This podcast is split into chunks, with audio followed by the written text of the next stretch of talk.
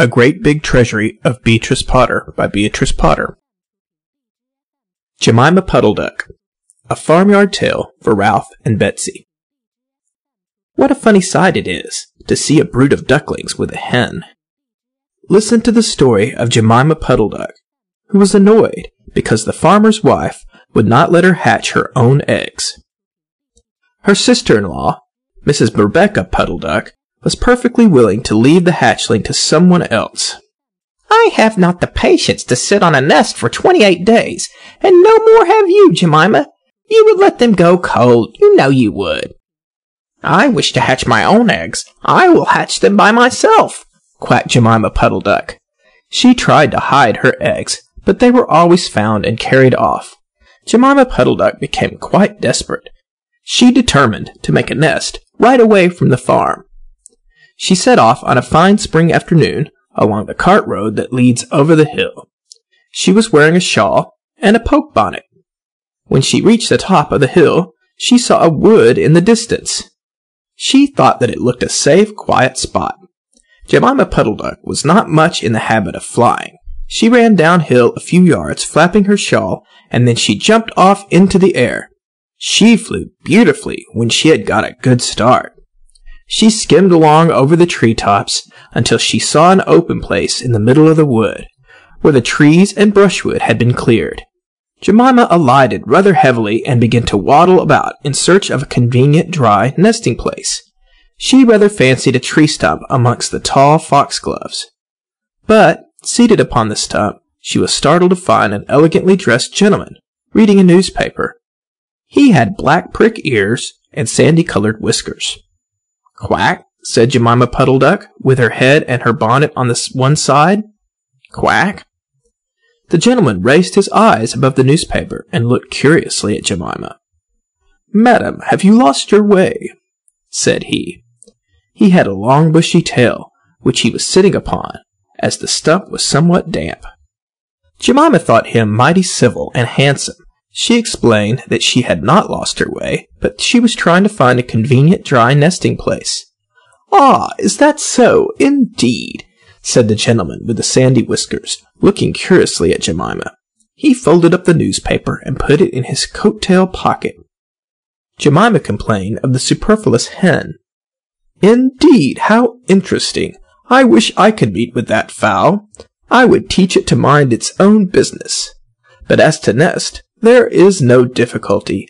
I have a sackful of feathers in my woodshed. No, my dear madam, you will be in nobody's way. You may sit there as long as you like, said the bushy, long-tailed gentleman. He led the way to a very retired, dismal-looking house amongst the foxgloves. It was built of faggots and turf, and there were two broken pails, one on top of another, by way of a chimney. This is my summer residence, you would not find my earth, my winter house, so convenient, said the hospitable gentleman.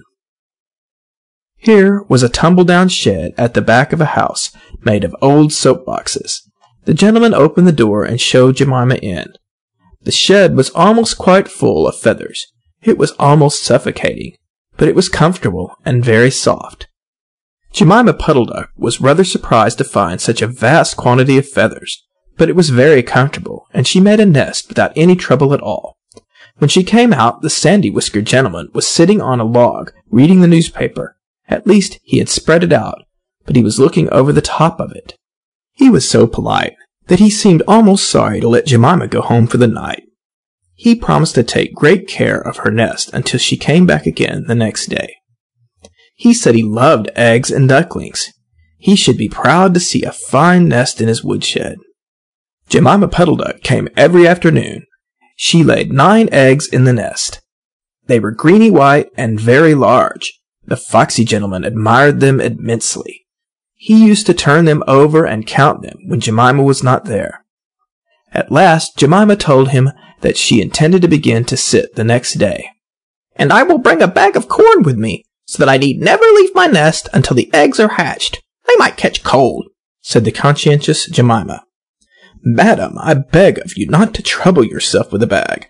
I will provide you oats, but before you commence your tedious sitting, I intend to give you a treat. Let us have a dinner party all to ourselves. May I ask you to bring up some herbs from the farm garden to make a savory omelet? Sage and thyme, and mint and two onions and some parsley. I will provide lard for the stuff. Lard for the omelet, said the hospitable gentleman with the sandy whiskers. Jemima Puddle Duck was a simpleton. Not even the mention of sage and onions made her suspicious. She went round the farm garden, nibbling off snippets of all the different sorts of herbs that are used for stuffing a roast duck, and she waddled in the kitchen and got two onions out of a basket. The collie dog, Kep, met her coming out. What are you doing with those onions? Where do you go every afternoon by yourself, Jemima Puddle Duck? Jemima was rather in awe of the collie. She told him the whole story. The collie listened with his wise head on one side. He grinned when she described the polite gentleman with the sandy whiskers.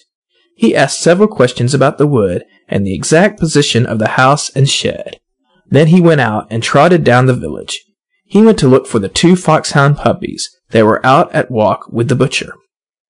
Jemima Puddle Duck went up the cart road for the last time on a sunny afternoon.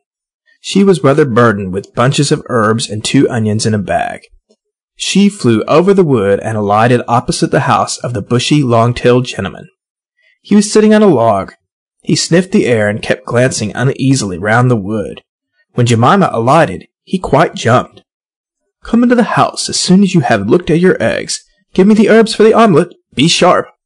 He was rather abrupt. Jemima Puddle Duck had never heard him speak like that. She felt surprised and uncomfortable.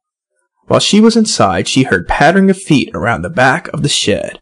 Someone with a big black nose sniffed at the bottom of the door and then locked it. Jemima became much alarmed.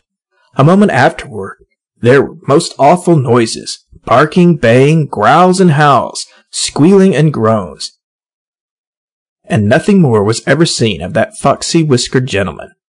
Presently, Kep opened the door of the shed and let out Jemima Puddle Duck. Unfortunately, the puppies rushed in and gobbled up all the eggs before he could stop them. He had a bite on his ear, and both the puppies were limping. Jemima Puddle Duck was escorted home in tears on account of those eggs. She laid some more in June, and she was permitted to keep them herself, but only four of them hatched. Jemima Puddle Duck said it was because of her nerves, but she had always been a bad sitter. The end of the tale of Jemima Puddle Duck.